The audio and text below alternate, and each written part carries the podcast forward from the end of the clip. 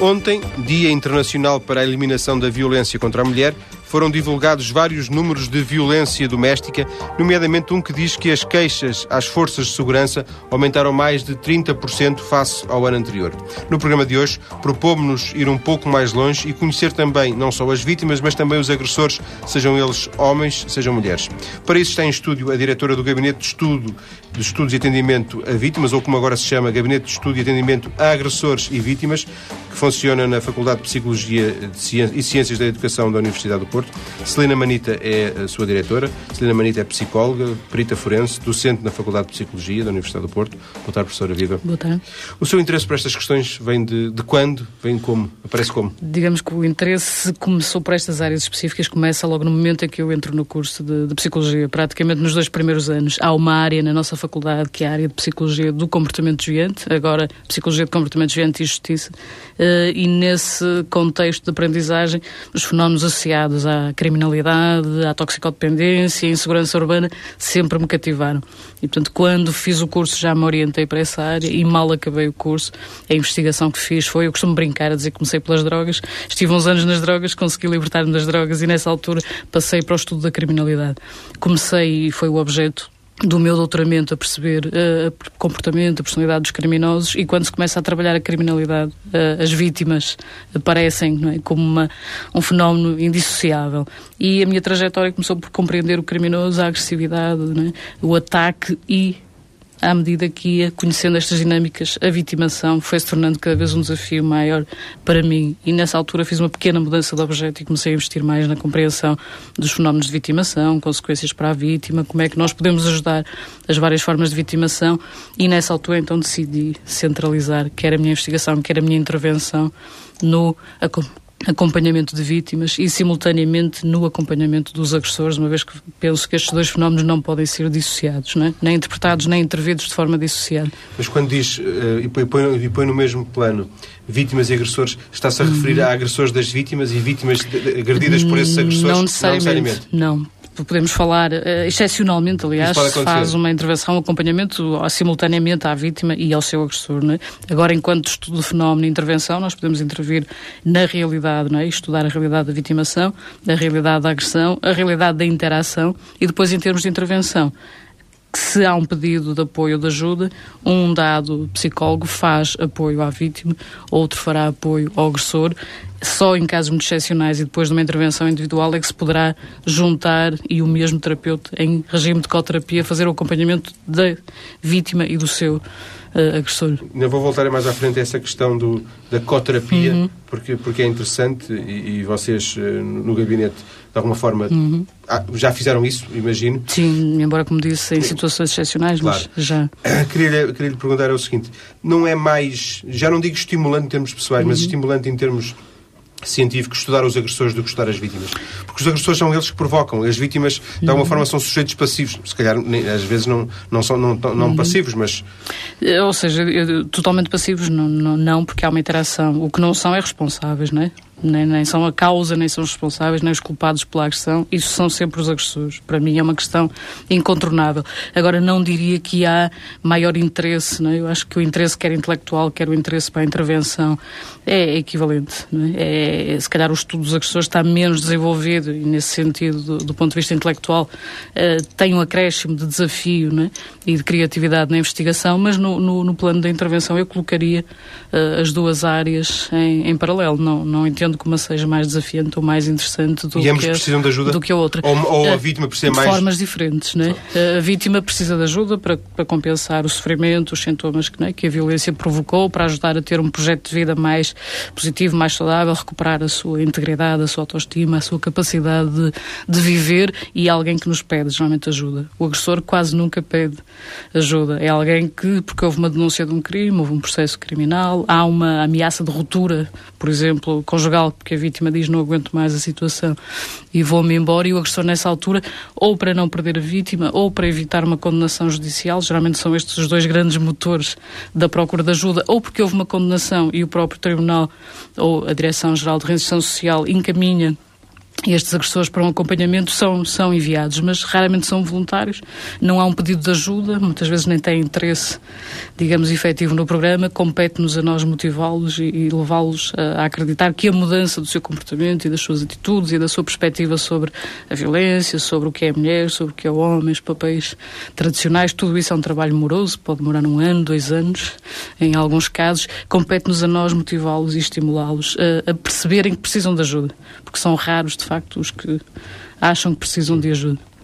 E, no limite, eh, ou, ou, é muito demagógico pôr as coisas desta forma, no limite, o, o, objetivo de quem estuda os agressores, e eu imagino que em todos os países, sobretudo uhum. nos países eh, um pouco mais desenvolvidos, haja universidades, centros de estudo que, que se preocupam com os agressores, seria levar a, a aquisição de um corpo de conhecimentos que diminuiriam a agressão.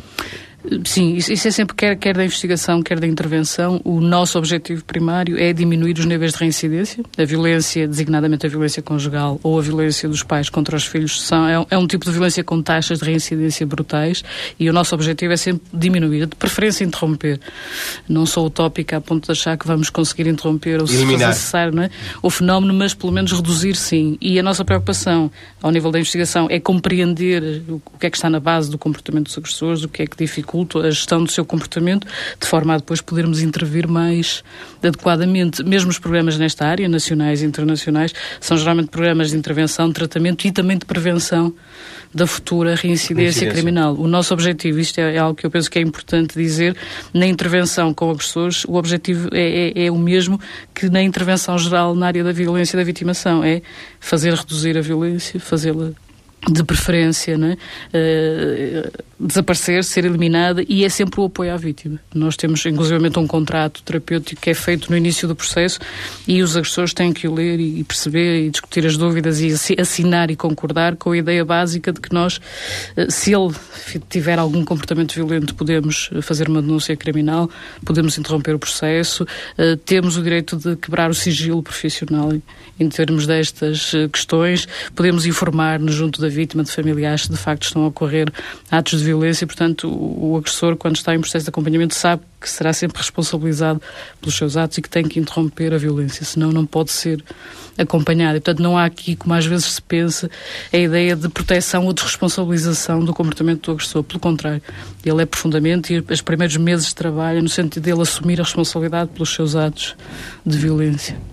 É, em termos. Uh globais, e eu imagino que a professora, pelo menos na, para a tese de doutoramento, teve que percorrer algum tipo de conhecimento adquirido, uhum. internacional, faz parte de, de, dos capítulos obrigatórios de, de uma tese, um, encontra uh, padrões. Uh, pelo menos ao nível de tendências mais significativas, de grande diversidade ou em relação, em relação àquilo que, que, é característica da violência, por exemplo, doméstica em Portugal, ou uhum. basicamente não, é um os, os, níveis são globais e, e não só quantitativo, sim. mas qualitativo. Qualitativamente, eh, não, quer em termos de expressão quantitativa, por isso as estatísticas revelam-nos que há proximidade, embora possa haver países com incidências maiores, mas sobretudo em termos do que é a natureza do comportamento, as suas diferentes formas de expressão, as dinâmicas, não é? Como é que a violência é exercida, como é que um agressor, por exemplo, implementa estratégias de uh, dominação da vítima, destruição da sua integridade psicológica, de controlo. Uh, nós às vezes, de uma forma que parece que estamos a brincar, mas não estamos. Costumamos dizer que eles parece que foram formados todos nas mesmas escolas, porque nós temos relatos de intervenções países dos Estados Unidos, Canadá, Europa, alguns países orientais e os padrões são os mesmos, o tipo de, de estratégias das mesmas, o tipo de discurso é o mesmo. Pronto, o que mostra, penso eu, que, que um dos grandes fatores que está na base da violência é a, a representação social, são, são as aprendizagens socioculturais, são os estereótipos, são uh, as crenças que são disseminadas e que sobretudo não são assim homem, tão diferentes, sobretudo, sobretudo no homem. homem face à mulher, não é? Porque é. isso também é um padrão, é. uh, diria, genérico. Sim, sim, eu penso que sim. Não há, nós se quisermos falar na noção de perfil, que muitas vezes é, é trazida à, à discussão, não não se pode dizer que haja um perfil, um perfil psicológico, um perfil uh, sociodemográfico, portanto o agressor uh, emerge de diferentes contextos, tem diferentes características, pode ou não ter alguma forma de patologia, geralmente não a tem, uh, pode ter ou não consumos excessivos de álcool, embora o álcool facilite, muitas vezes não o tem, nós temos a ideia errada de que não é só os indivíduos com perturbações sim, ou só sim. os indivíduos alcoólicos. Os estereótipos são perigosos, não é? É, são, são porque depois limitam a nossa percepção do fenómeno e, e digamos que prejudicam a, a possibilidade de intervir. Mas não é um perfil de agressor, mas há um conjunto de comportamentos, crenças e, e, e princípios orientadores da ação dos, dos, agressores que é comum aos agressores dos vários países e que aparece nos estudos e, e depois é, é traduzido em intervenções no sentido de combater não é, essas crenças erradas e esses princípios. Sendo que vocês, segundo uh, julgo perceber no, no, no gabinete na, na, na Universidade, uh, não fazem só o acompanhamento, também, depois também é uma parte de estudo, correto? Uhum, sim, sim. O gabinete tem uma valência de formação, ao nível de pré e pós-graduada, de formação de psicólogos ao nível de estágios profissionais e tem depois duas grandes vertentes, uma ligada à investigação, compreender estes fenómenos, o, o fenómeno da violência conjugal do ponto de vista da vítima e do agressor, violência contra crianças, temos também vários estudos sobre as dinâmicas do abuso sexual, a questão do risco, maus tratos parentais, um largo uh, espectro de, de, estudos que temos feito, que são indissociáveis depois dos nossos programas de intervenção. Né? Todo o nosso conhecimento reverte para a melhoria da intervenção e também aquilo que nós aprendemos na intervenção né? é rentabilizado em termos de conhecimento. Intervenção essa que nós poderíamos traduzir numa, numa palavra mais simples, consultas. Vocês, Sim, consultas. Vocês basicamente o que nós fazemos são consultas. Nós, eh, no caso das vítimas, temos sobretudo o chamado apoio psicológico, não é? E nos casos das vítimas que estão mais afetadas psicologicamente, psicoterapia. No caso dos agressores, temos dois tipos de programas, uns que se chamam uh, psico uh, educacionais, não é? E que têm uma vertente muito centrada nestas questões da aprendizagem social, desconstruir estes mitos e estas crenças e estes princípios. E se o agressor de facto manifestar algum tipo de perturbação, também tem um programa psicoterapêutico. Portanto, temos estas duas uh, valências e o psicoterapêutico mais prolongado no, no tempo e mais próximo da intervenção que se fará com uma vítima ou com qualquer outro utente das consultas. Nós temos estado a falar aqui de violência, de agressores e de vítimas. Não fizemos ainda a distinção e acha, acha que faz sentido fazer algum tipo de distinção entre violência física e violência psicológica? Uh, vale a pena fazê-la apenas, se calhar, para nos entendermos melhor por exemplo, quando há uma queixa de uma, de uma vítima, é para decidirmos uh, o tipo de intervenção, porque na prática elas aparecem associadas, uh, profundamente cruzadas, ou seja, não há hipótese de se exercer uma violência física, de se espancar, de se dar pontapés, de se violar uh, a mulher ou a companheira, sem isso ter uma carga emocional associada. O contrário é possível, é possível haver violência emocional, que é geralmente realizada de forma verbal, através do insulto, através da humilhação, da degradação permanente, da exposição dos defeitos da vítima em frente aos filhos, em frente aos familiares, uh, por exemplo, despir as vítimas durante a noite e colocá-las na rua para elas sentirem vergonha, uh, levá-las à saturação, não as deixar dormir, tudo isto para obter a tal uh, destruição psicológica e se poder dominar. Isto é uma violência psicológica, não tem que englobar componentes físicas, não é? Mas digamos que na maior parte dos casos há violência física, sexual nunca, Ele nunca lhe tocou, nem com o dedo. É possível um agressor ter destruído e ter sido extremamente violento e poder dizer isso, nunca lhe toquei nem, nem com dedo. Embora não seja a realidade mais frequente. Professora, para fecharmos esta primeira parte, uh, disse-nos a primeira coisa que nos disse no início da conversa foi que escolheu claramente uhum. e foi uma opção de vida a questão de, de, de, de deste comportamento desviante. Um, eh, pelos relatos necessariamente breves que, que já, já, já, já ouvimos aqui, uh, parece-me que que, que, a sua, que a sua opção é uma opção, no fundo, pesada, quer dizer, que, que é uma, uhum. lidar com esta realidade. É certo que é uma profissional que tem que lidar com uhum. o assunto, uh, mas ainda se choca com as coisas que, que houve que houve ontem, que ouviu ontem ou anteontem, ou ao fim de algum tempo já se ganhou uma camada de uh, objetividade, uhum. digamos assim na intervenção é incontornável desenvolver mecanismos de proteção. Eu, quando estou com alguém, seja uma vítima, seja um agressor, não me posso emocionar. Não me posso deixar afetar emocionalmente porque está a ser dito, mesmo que às vezes ouça coisas bárbaras, quer de quem o fez, quer de quem foi vítima. E, portanto, nesse sentido, há, há, mecanismos que nós aprendemos a implementar. Não posso dizer que deixo de, de, de, ser afetada pelo que ouço, até porque ouço regularmente histórias das bens tremendas que as pessoas possam, ou, ou seja, que geralmente estão para lá do que a imaginação. Daquilo que, nos jornais. E nesse sentido, afeto, e no dia em que eu deixar de ser afetada pela, pelas situações de violência que ouço, será um mau sinal. É sinal que qualquer coisa em mim, digamos assim, avariou. Agora, no, no ponto de vista da intervenção, e, e eu faço uh, muita formação de futuros uh, profissionais desta área, é algo que eu invisto muito é em proteger-se, porque senão a pessoa ao fim de três meses está, naquilo que se chama o burnout, está em fase de saturação e não conseguirá ser um profissional competente. Depois das notícias, eh, na segunda parte, vamos conhecer com detalhe, ou com mais detalhe, o trabalho deste Gabinete de Estudos e Atendimento a Agressores e a Vítimas, dirigido pela nossa convidada Celina Manita. Até já.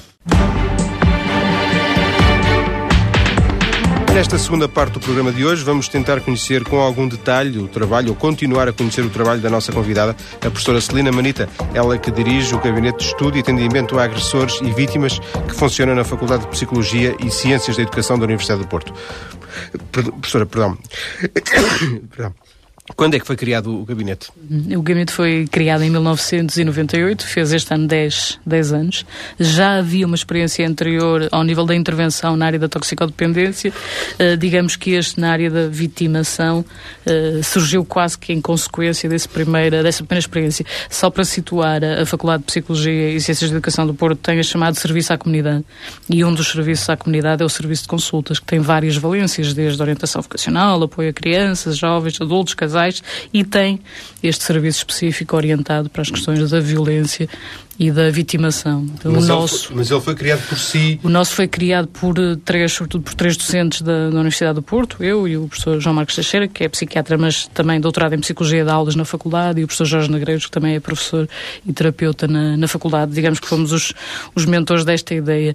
Depois ele foi crescendo à medida que as, os pedidos sociais e que as necessidades iam aumentando e fomos constituindo, constituindo uma equipa de colaboradores mais, mais ampla e começando a ter espaço para estágios, para, para profissionais em, em formação e ela expandiu-se, mas basicamente partiu dessa vontade de dar resposta à necessidade social de apoio às vítimas e poucos anos, dois anos depois, eh, começou a, a intervenção em, em, agressores, porque de facto havia muito poucas ou nenhuma instituição na altura a fazê-la e havia muitos pedidos, mesmo as instituições de apoio a vítimas, que por natureza né, das suas funções e dos seus objetivos não intervêm com os agressores, andavam a dizer agora se há aqui esta, esta vítima que não quer abandonar o agressor e que está em risco risco, o que é que a gente faz?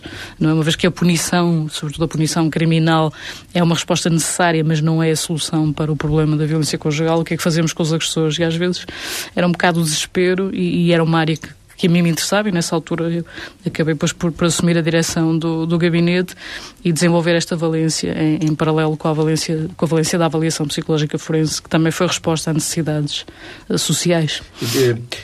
Diria que, que o gabinete é uma, é uma coisa a sério, no sentido em que tem uma estrutura que, que hoje eh, já não se compadece com boas vontades nem com amadorismo, é uma coisa que existe por si própria? Sim, eu, eu, penso que sim. E, aliás, penso que é fundamental. É uma área em que, se calhar, tivemos um período histórico em que foi necessário, necessária a mobilização das boas vontades, não é? mas é um, tema muito complexo e que envolve dinâmicas que têm que ser muito bem conhecidas, muito bem geridas. E, portanto, o gabinete tem, como penso que devem ser todos os gabinetes deste tipo, eh, profissionalizado, bem organizado, assente em teoria, em conhecimento, com modelos testados e avaliados. E, e é, é, o, e espero que continue a ser, e espero que todos venham a ser um dia assim.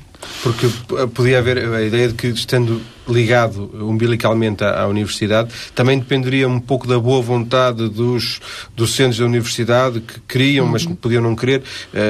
Uh, porventura, este mês não há, eh, para o próximo mês já pode uhum. haver. Não funciona assim. Não, não, não. Eh, ou seja, o próprio serviço de consultas foi criado porque havia docentes interessados, porque simultaneamente eram, eram terapeutas ou gostavam da área, interessados em intervir nestas várias valências, mas a partir do momento em que o serviço é criado e é tornado um, um órgão, digamos, uma unidade orgânica da, da faculdade, eh, ele tem que ser gerido com toda a seriedade e obviamente que estamos lá voluntariamente. Nenhum de nós, por estatuto, era obrigado a ter esta componente de intervenção, mas felizmente há pessoas interessadas e, e eu posso dizer que gasto na gestão do gabinete, além da intervenção e da investigação, dezenas e dezenas de horas por semana, que obviamente depois me retiram algum descanso, é? porque além disso faço a vida é? académica que e as tarefas académicas. Aqui, né? para além da, da da questão das aulas ainda faz alguma, claro. uh, algum trabalho de, de, assessoria a tribunais, não é? Como sim, sim, forense. Sim, sim, mas digamos que não me fazia sentido, por causa disso, não, é? não levar a sério a intervenção e não assegurar que o serviço tem continuidade e tem qualidade. Se um dia deixar de ter, eu prefiro fechá-lo do que mantê-lo, eventualmente nesse registro de hoje sim, amanhã não, agora sim. podemos. Uh, não, isso não se compadece com as exigências do fenómeno. E vocês têm capacidade de resposta ou também têm listas de espera? Temos, obviamente que os serviços há períodos em que há aumento dos pedidos e podem ter listas de espera, mas tentamos que as listas de espera não sejam superiores a dois, três meses no máximo dos máximos e, e se, um, pronto, se a capacidade começar a ser excedida, a estratégia geralmente é arranjar mais colaboradores que não estejam lá a trabalhar em permanência, mas possam assegurar algumas horas de E, pessoas formadas por nós também. E o gabinete, que agora também se chama de, uh, de estudo de uhum. agressores e vítimas. a mudança de nome, no início ele foi orientado para as vítimas, mas o número de sentido. pedidos era tanto que realmente achamos que devíamos alterar o nome, até porque os agressores chegavam lá e era curioso terem um gabinete a dizer atendimento a vítima. Parecia um bocado, aliás, eu ia dizer irónico, mas talvez um bocado mesmo sarcástico. Quase. Uh, e, o gabinete tem dois, são dois gabinetes, uh, no sentido em que ele tem dois, duas cabeças, uhum. as vítimas e os agressores? Não, não. Uh, digamos que a cabeça, se é que se pode dizer assim, sou eu, é a única, sou eu e será quem vier a dirigir Sim. no futuro o gabinete. Uh, agora, neste momento, o serviço de consultas, desde que nós estamos nas novas instalações, tem uma aula específica dentro da faculdade e o conjunto de espaços é partilhado por todos os serviços e é gerido por um secretariado.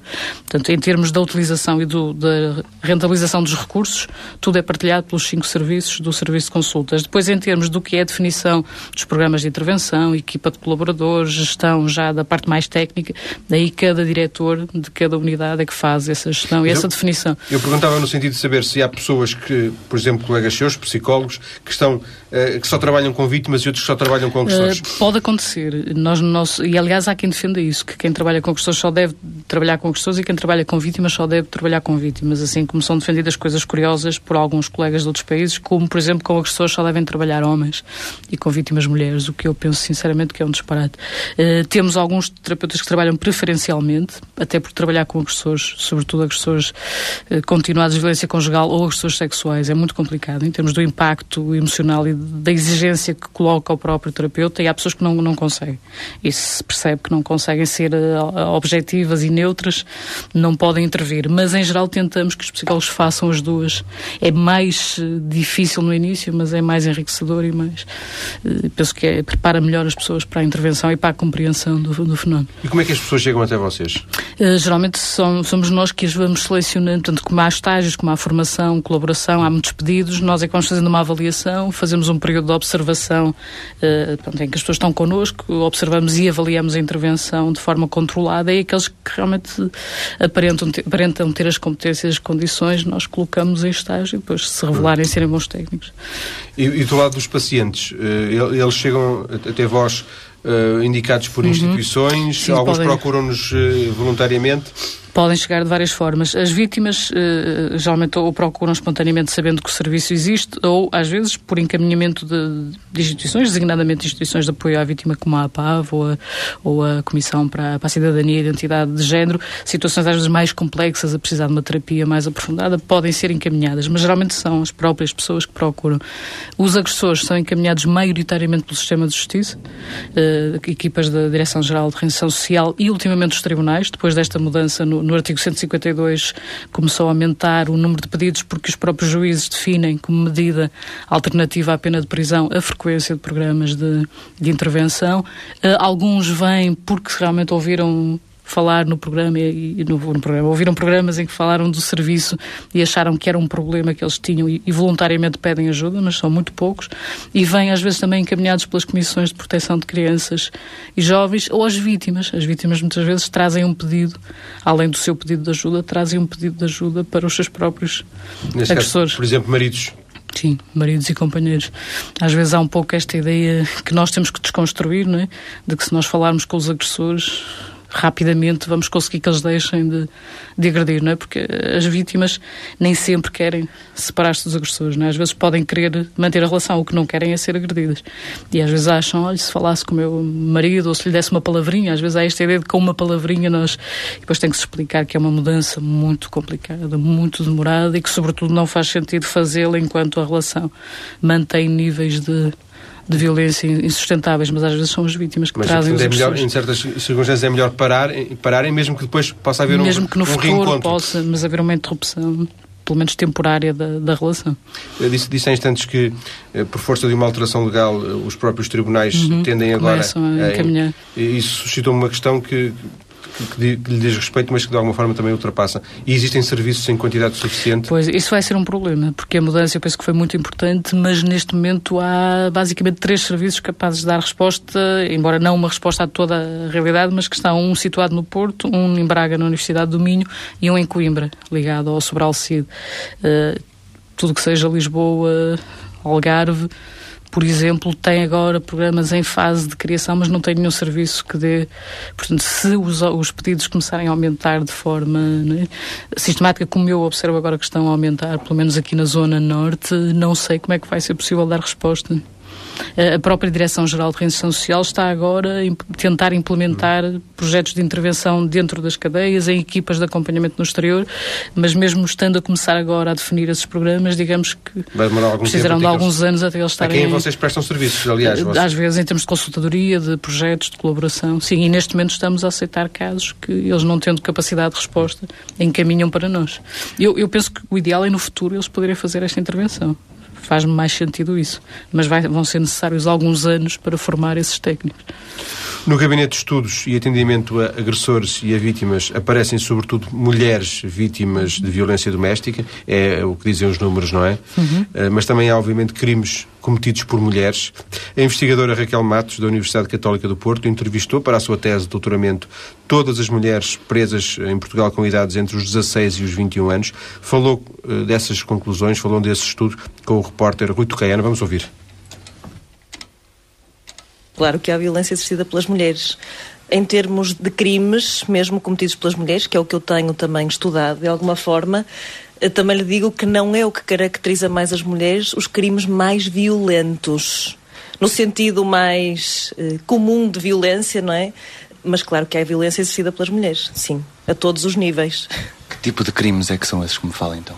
Portanto, é sobretudo tráfico de droga e depois temos uh, os crimes contra a propriedade, digamos assim, às vezes com alguma violência, e temos os crimes contra as pessoas, também temos os homicídios, etc, etc.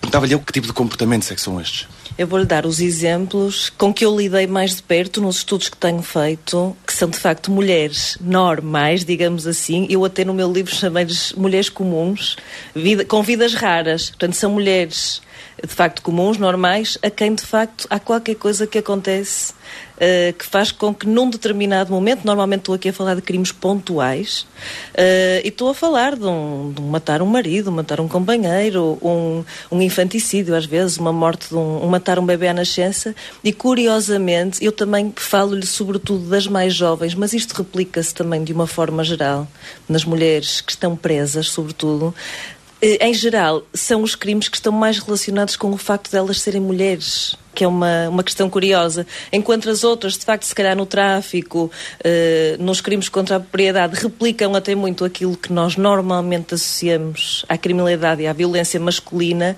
Neste caso, um exemplo que lhe posso dar, por exemplo, matar alguém que as abusou sexualmente durante algum tempo, ou esse caso do infanticídio, o ser abandonada grávida, por exemplo, e de facto não ver alternativa. Portanto, são crimes, os crimes muito de género, digamos assim, uh, e são sobretudo então crimes pontuais. Portanto, não estamos a falar aqui com as devidas exceções, porque isto é tão heterogéneo, há uma diversidade tão grande, mas não é típico haver mulheres que cometem uma série de crimes uh, muito violentos. Portanto, normalmente estamos aqui a falar de, de, crimes pontuais. Segundo parece, a sociedade está a ficar mais, uh, mais violenta.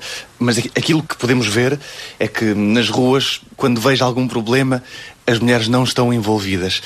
Onde é que elas eh, têm este tipo de, de, comportamento? Em termos gerais, mesmo sem pensarmos só no tráfico, não é o que caracteriza mais as mulheres da violência de rua.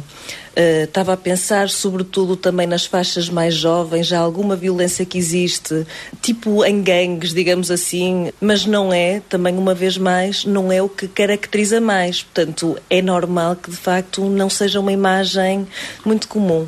Pois também com uma particularidade o nós pensarmos que há mulheres a cometerem crimes que normalmente nós só associamos aos homens, por exemplo, os gangues, nós imaginamos sobretudo rapazes.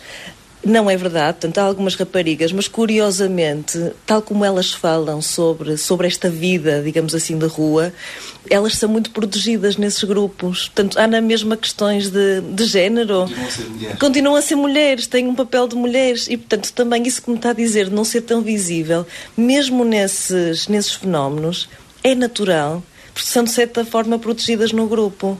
Em caso não terá que ser só uma violência física, pode ser um, um mal-estar constante Portanto, provocado pela, pela vivência do, do casal, é assim também, não? Muito. Normalmente a violência psicológica está sempre latente, digamos assim, quando existem outras formas de violência, pode ser a violência física, uma negligência, por exemplo. Às vezes é a forma. Uh, portanto, muitas vezes surge como complemento, como acessório, digamos assim, está quase sempre presente, mas às vezes é a forma de eleição de violência, a chantagem emocional, os insultos verbais. Uh, portanto, de facto, é, é uma forma de violência que é, portanto, não estamos a falar propriamente de um risco de vida, como muitas vezes está presente na violência física, mas é uma forma de violência grave também e que traz, e, e lesiva, não é? Para, para a própria para a vítima, digamos assim, com grandes repercussões. E o facto de se falar nisto ajuda de alguma forma a combater este tipo de fenómenos?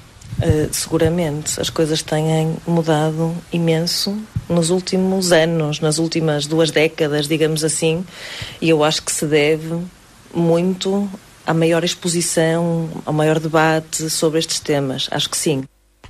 Volto ainda, antes de fechar esta parte, uh, à conversa uh, por breves instantes com a professora Celina Manita para lhe perguntar.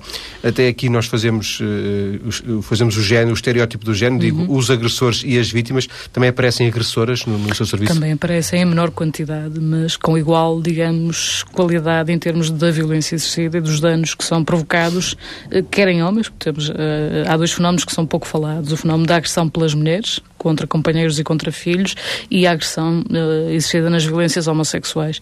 Continuamos a pensar sempre a mulher e o Sim. homem, e há de facto um fenómeno que começa agora a ser estudado e a ter visibilidade, que é o da violência em casais homossexuais.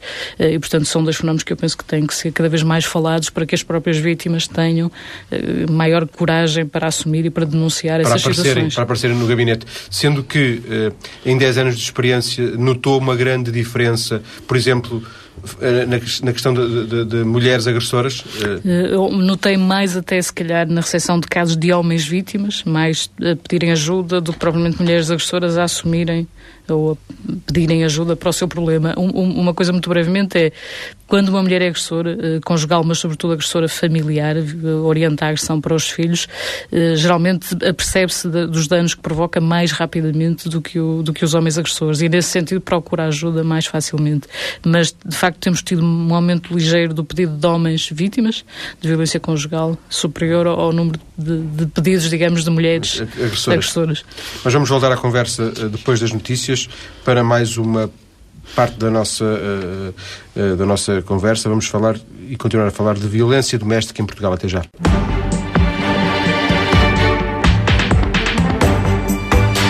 E porque ontem foi Dia Internacional para a Eliminação da Violência contra a Mulher, falamos hoje de violência de agressores e de vítimas em, eh, nesta hora da TSF. Em estúdio está a investigadora da Universidade do Porto, a psicóloga Celina Manita, mas começamos esta terceira e última parte com um contacto com Pedro Krupensky, diretor executivo da Amnistia Internacional, que tem feito a amnistia desta questão da violência doméstica uma das suas preocupações, nomeadamente quando fala da realidade portuguesa. Boa tarde, Pedro. Muito boa tarde. Viva. Pedro, os números que vêm saindo a público ano após ano mostram um, um aumento. Uh, as informações que vocês têm também vão nesse sentido? Uh, absolutamente, vão, vão, vão no sentido de um, de um crescendo preocupante, quer no cenário internacional, quer em Portugal. Uh, enfim, nós em Portugal uh, temos uh, confiado mais nos números que nos são indicados pelas instituições que trabalham mais proximamente com isso e, portanto, a esse respeito não temos grandes novidades. No entanto, é com enorme preocupação que, que olhamos para estas 44 mortes causadas por violência doméstica já desde o início deste ano. O ano passado, por exemplo, incluímos esta problemática no nosso relatório anual, especificamente referindo Portugal, eh, e era um número que, que, que era quase metade. E, e, apesar disso, nós eh, fazíamos questão de sublinhar na altura que era com alguma satisfação que tínhamos verificado a, a, revisão legislativa que tinha permitido tornar este crime público e, por conseguinte, denunciável mais facilmente. Julgávamos nós na altura, ainda nem passou um ano, que isso iria eh, permitir uma resolução mais, mais rápida e mais fácil deste problema. E, lamentavelmente, verificamos justamente o contrário. Uma das coisas que, eh, já agora, Pedro, lhe, lhe, pergunto, é, como observador da realidade, não só nacional, mas uh, internacional, e também de alguma forma já, já abordei isto aqui com, com a professora Celina Marita, é que o tempo passa e, e, e este parece, parece ser um, um, um ato quase uh, ultrapassado, digamos, do passado, do, do passado, nesse sentido de, de, ser uma coisa que não tem nada a ver com, com, a contemporaneidade nem com a modernidade dos nossos comportamentos, temem persistir, uma coisa quase arcaica, quase pré-histórica. É, justamente por isso. E não só em Portugal, não é? E não só em Portugal. Absolutamente. E justamente por isso, eu acho que lamentavelmente já faz parte quase da memória genética do ser humano, de que desde os primórdios uh, o homem masculino procurou dominar a mulher das mais diferentes formas e, e infelizmente apesar da evolução dos tempos, apesar da, das sucessivas lutas por uma igualdade e por uma paridade, a verdade é que essa mentalidade ainda está enraizada em, em, em, vários países em várias culturas em várias mentalidades. Uh, e por conseguinte é, é, muito difícil resolver este problema porque trata-se trata efetivamente mais do que um problema cultural, é quase um problema de humanidade e de mentalidade humana e não cultural. E por conseguinte é um trabalho difícil de, de, de mudar e um trabalho lento de mudar porque pressupõe eh, educação para a paridade, educação para a igualdade, uma tomada de consciência da importância e do papel da mulher nas sociedades. Uh, e, e, pronto, isso, isso que inclusivamente se quisermos ver o problema numa perspectiva mais, mais economicista, uh, acho que a primeira forma de, de, abordar esta questão é ver os, os custos económicos do, do, do tratamento eh, desigualitária da mulher. Uh, inclusivamente isso está quantificado, as próprias Nações Unidas fizeram de facto uma avaliação de impacto económico de, desta situação. De, de, não havendo igualdade entre os homens, o que é que isso implica no próprio desenvolvimento dos países, uh, gerando pobreza e essa pobreza gerando nova violência sobre as mulheres. Então é um, é um problema bastante grave para o qual contribuem variedíssimas causas e que não pode ser resolvido eh, senão com, com, com, com consciencialização de todos nós, eh, como seres humanos, que, que na nossa pequena escala podemos contribuir para a resolução deste problema. Estamos a falar de direitos humanos, sem dúvida, por isso é que a Amnistia Internacional eh, traz este assunto para, para a primeira página. E, aliás, eh, vocês tinham até alojado no, no, no, no, vosso site uma petição internacional e, e no relatório internacional, no último, também falavam deste assunto. estamos aqui em Portugal a falar de, de, uma questão uh, que põe em causa os direitos humanos, uh, nomeadamente das mulheres, é isso? Uh, sim, especificamente. Talvez o, enfim, estas questões relacionadas com a violência contra as mulheres é a expressão mais, mais visível, mais, mais, mais materializada do problema que, isto é em termos de direitos humanos. No entanto, ainda não havendo violência física, há ainda muitíssimas questões a resolver no que diz respeito eh, ao papel da mulher na sociedade. E, e, e também nesse contexto continua a haver, de facto, violação dos direitos humanos, eh, nomeadamente no, no que diz respeito ao direito à autodeterminação da mulher, um, eh, ao livre expressão da sua, da sua sexualidade, nomeadamente à sua própria segurança, o papel no trabalho, o papel em tudo o que diz eh, respeito aos direitos económicos, sociais e culturais. Eh, portanto, também nessas áreas, sem que haja violência física, que é de facto a mais visível, continua a haver de facto um tratamento totalmente desigual das mulheres e, portanto, é um pouco essa a linha de fundo da campanha que nós temos vindo a desenvolver desde 2004, uma campanha global, portanto, é, é levada a cabo por toda a Amnistia e, naturalmente, também pela secção portuguesa. Agradeço a Pedro Krupenski, diretor executivo da secção portuguesa da Amnistia Internacional, este contacto. Volto à conversa com Celina Manita, a diretora do Gabinete de Estudo de, e Atendimento a Agressores e Vítimas, que funciona na Faculdade de Psicologia e Ciências da Educação da Universidade do Porto. Uh, Celina Manita, de alguma forma pegando naquilo que o Pedro Krupenski aqui dizia, quando falava na memória genética do ser humano, estão quase enraizado. Uhum. Uh, Permita-me esta pergunta: agressores somos todos nós? Uh, agressores, se não somos, podemos ser todos nós. Isso é uma. Acho que é um fator fundamental e é uma mensagem que deve ser divulgada. O agressor não é alguém com uma característica específica, é alguém que socialmente e culturalmente foi formado. Sim, não é genético, não é? Não é genético, mas é muito influenciado pelas questões culturais. E uma questão que foi também aqui referida pelo Pedro, e já a Raquel há bocado tinha referenciado, que é a questão do género e da desigualdade. A violência doméstica está profundamente, conjugal em particular, está profundamente associada à, desigualdade de género e ao estatuto que as mulheres ainda, infelizmente, continuam a ter de alguma minoridade. E os agressores têm. Uh, essa consciência e, e, eu às vezes costumo dizer que eles agredem porque querem e porque podem e porque apesar de toda a condenação social ainda não é suficientemente, suficientemente elevada. Mas havia uma coisa, se me permite, que eu sim, acho sim, muito sim, importante, porque estava uh, o Pedro a questionar-se e dizia que com a transformação legislativa e a transformação em crime público, não é? esperavam uma redução do número de, de, casos, pelo menos mais graves, uma vez que a denúncia era facilitada. É fundamental ter sido transformado em crime público e é fundamental a denúncia. O que eu acho, acho que Portugal não estava preparado e se calhar ainda não está totalmente preparado era para gerir o após-denúncia. E todos os estudos e a experiência clínica mostram que após uma denúncia, após uma ruptura da, da conjugalidade violenta, o risco para as vítimas aumenta. Ou seja, quando falamos de violência conjugal de represálias, tentativas de homicídio, ofensas graves, e é muitas vezes aí que acontece. Se fizerem uma análise destes casos que estão agora referenciados, eu não os conheço a todos, mas verificarão que muitas das mortes aconteceram já depois de uma tentativa de separação ou de uma separação efetiva. E é preciso desenvolver planos de segurança muito rigorosos para ajudar estas vítimas que tiveram a coragem de romper. Porque quando falamos de violência conjugal continuada, grave, estamos a falar de situações, de, às vezes, absoluto terror, de, de, de tortura, de uma violência tremenda, em que o objetivo é assegurar que aquela vítima faz tudo o que eu quero e não sai do meu controlo. Quando uma mulher ganha coragem, se autonomiza, tem apoio e corta com esta relação, o agressor perde aquilo que é o fundamental, que é o controle sobre a vida da, da companheira. E é nessas alturas que eles muitas vezes vão concretizar as ameaças que foram fazendo.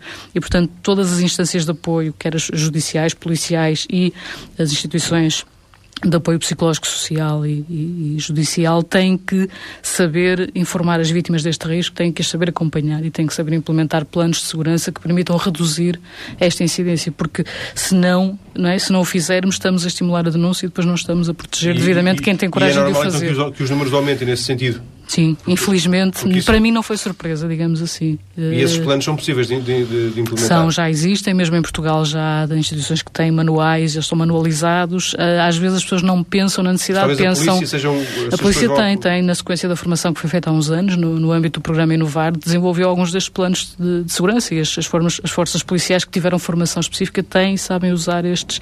Eu acho é que, de alguma forma, se suspirou, o que é natural, que é as denúncias aumentaram, as mulheres estão a romper mais com a situação e a partir do momento em que a mulher rompe, pensa-se, libertou-se do sofrimento, da tortura, do martírio, mas não, o problema é que libertou-se, mas há todo um grande, todo um percurso que ainda vai ter que ser uh, acompanhado e, e, a proteção é fundamental nessa fase.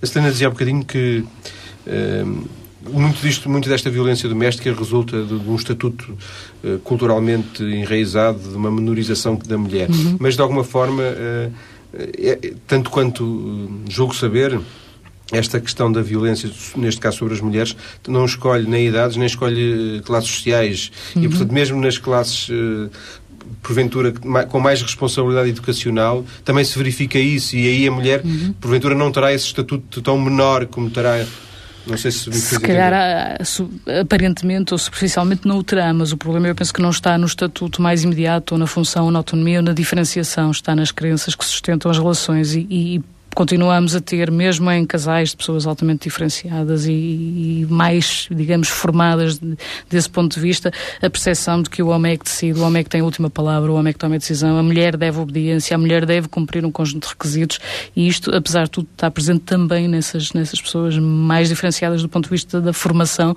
e, e se calhar porque não se trabalha Sim. devidamente estas questões da igualdade. A discriminação não faz discriminação, portanto, atinge hum. todo o tipo de, de, de pessoas, neste caso, Classes, de. Nós não falamos ainda da agressão contra contra os filhos, uhum. uh, que tanto pode resultar uh, de pais como de mães. Sim. Uh, e aí, porventura, haverá mais percentualmente mais agressores do que agressoras, mas também há agressoras. Digamos que é uma das poucas, é um dos poucos domínios em que as estatísticas apontam quase para uma paridade em termos do exercício da agressão contra os filhos. Há praticamente tantas mulheres como homens e algumas estatísticas apontam até mais mulheres agressoras, mães agressoras do que pais. Isto tem a ver, sobretudo, mais uma vez com questões de género. A mãe é ainda hoje aquela que passa mais tempo a cuidar dos filhos e a agressão mais grave acontece geralmente no cuidado, das, no, no contexto das rotinas cotidianas. Quando tem que se alimentar, quando tem que se ir às compras, quando tem que se dar banho, as crianças fazem birras, é aí que geralmente acontece acontecem os piores incidentes e continua a ser a mãe a pessoa que está mais tempo e que mais é responsabilizada por estas tarefas. Talvez por isso as estatísticas apontem para uma ligeira, né, um número ligeiramente superior de mães agressoras, mas eu penso que aí. Eh, eh, proporcional ao número de horas que as mães passam, passam com, com, os... com, os... filhos, não é? Sim, sim. Uh, para fecharmos esta, esta conversa, Celina Manita, é uma mulher uh, otimista em relação ao, ao, futuro, no sentido, acha, acha que vamos mudar? Que, que... Sou, sou uma mulher controladamente uh, otimista, ou seja, o trabalho que faço com os jovens, com os alunos, com os agressores, com as vítimas, as mudanças que vejo na sociedade permitem-me esperar uma, uma modificação moderadamente ou controladamente otimista, porque infelizmente o namoro na violência, a violência no namoro continua a ser uma realidade, as crenças e estereótipos não estão totalmente superados, mas acredito que com este esforço coletivo né, de educação para a cidadania, educação para a igualdade, que daqui a uns anos a realidade será, será melhor. Deixe-me só ser um bocadinho advogado do diabo. Se calhar há 10 anos eu lhe tivesse perguntado isto, ter-me dito, não, eu, eu, eu, tenho fé, eu acredito que as coisas vão mudar. 10 anos depois as coisas se calhar não mudaram e até estão piores. Um... Mas eu acho que sou mais otimista hoje do que era há 10 anos. Apesar de tudo, há 10 anos se calhar não tinha dado esta resposta tão controladamente otimista, seria mais pessimista. Agradeço-lhe ter vindo à TSF Obrigada esta tarde para uma conversa em que uh, falámos de vários temas, falámos de, de, agressores, de agressoras, de vítimas, homens e mulheres, falámos de violência doméstica, falámos também de crimes cometidos por mulheres e, claro, crimes cometidos por homens. Tudo isto, basicamente, a partir da experiência do Gabinete de Estudo e Atendimento a Agressores e a Vítimas. Muito obrigado, boa tarde. Obrigada, eu, boa tarde.